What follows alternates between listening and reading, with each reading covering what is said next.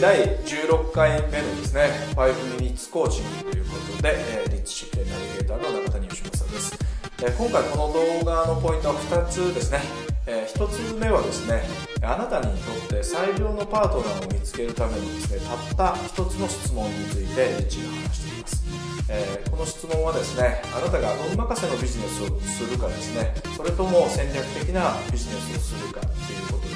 関わってくるので、えー、よくですね、えー、ビジネスというのは何をするかではなく誰とするかであるという話を聞いたことがあるかもしれませんけどもじゃあ実際誰とするかっていうのを決定するパートナーを選別するということが難しくなってると思うんですね。ただですねリッチのこの一つの質問をするだけで、えー、あなたにとって最良のパートナーを見つけることができます。で2つ目のポイントはですねえー、とても忙しくビジネスを展開しているのになかなか利益が上がらないとかですね。プライベートの時間がないとかですね、えー、売上の上がり方がなかなかあ伸びないとか、まあ、売上は上がるけどもなかなかお金が残らないという現状をですね突破するあ考え方。たった一つの考え方でそれを改善することができるという、えー、考え方をご紹介します。あなたがですねもしそういった状態であればその状態を解放してくれるはずです。それではどうぞこんにちは、リッチ・シェフレンです。今、シガーバーにいます。今日はブログから2つの質問を選びました。まず、エイブラハムの質問です。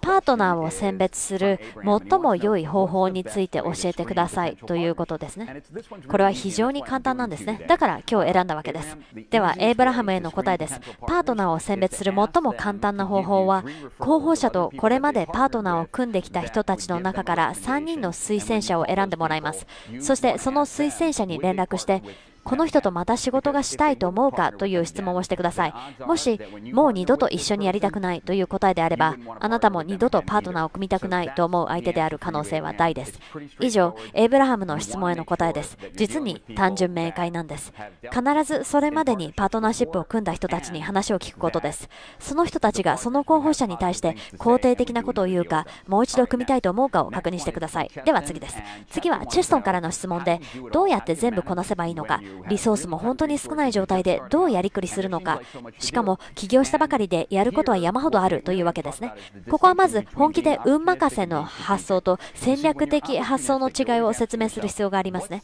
運任せの発想とは、もっと稼ぎ、ビジネスを伸ばすには、もっとすべきことがあるのではと問い続けることなのです。ところが、戦略的発想になると、最低限の努力やリソースで目標に到達するにはどうしたらいいのかと考えるようになります。そしてそのための方法としてまずどこまで到達したいかを考えます。次にその目標に到達するための異なる方法をいくつかリストアップします。さらにその中で最もステップ数が少なくやらなければならないことが最も少なく成功させるために必要なものがあれば購入すべきものが最も少ない方法を選びマッピングします。その方向性をマッピングしたところで次に各ステップを吟味し実際にあなたにお金をもたらすのはどのステップかを特定します。ビジネスはモノポリーのゲームと同じで、お金がなくなればゲームオーバーですからね。つまり、すべてのステップを並べて、どのステップが時期的に最も早いか、最も見入りの多いのはどのステップか、実現が最も早いのはどのステップかを考えるわけです。それがすべて終わったところで、プランを作成します。基本的には自分がやりたいことのプランです。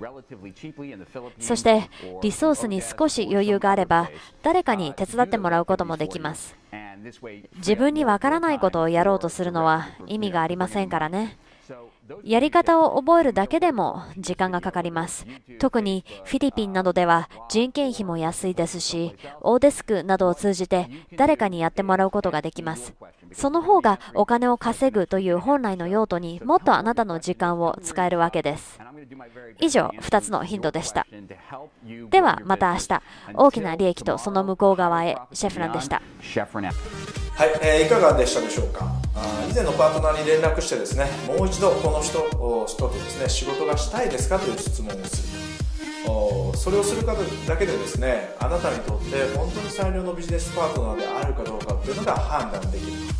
ということになります。まあ、リッチは簡単そうに言ってますけどもこれ日本の文化としてはですね日本人のビジネス文化としてはなかなかない発想なのですね。で僕自身は周囲の人たちにその人の周囲の人たち、にですね僕自身も仲のいい人たちが見つけてですねその人にヒアリングしたりとか聞いたりとかすることは結構あります。なので、えそのままストレートに聞くっていうのはなかなか勇気ない方はですねそういった周りからですね固めていくとかですね仲のいい人から紹介してもらった人に聞くとかですね。そういった工夫をしてみないとなかなか導入できないんではないかと思います。で、えー、そしてですね、まあ、考え方の一つ2つ目のポイントとして、えー、稼ぐために売り上げを上げるために何をするかということを考えていればですね、えー、何かを追加しないといけないという考え方になってですねどんどんどんどん新しいことを展開しようとします。えー、Facebook 広告したりとかですね、えー、PPC で集客したりとかですね、えー、メルマガをやってみたりとかですね、まあ、もちろん効果はあるのかもしれないんですが、やっぱりリソースが限られてる中で、えー、事業というのは展開しないといけないですので、えー、少ないリソース、まあ、資源とかですね、時間とかですね、えー、労力で、いかに、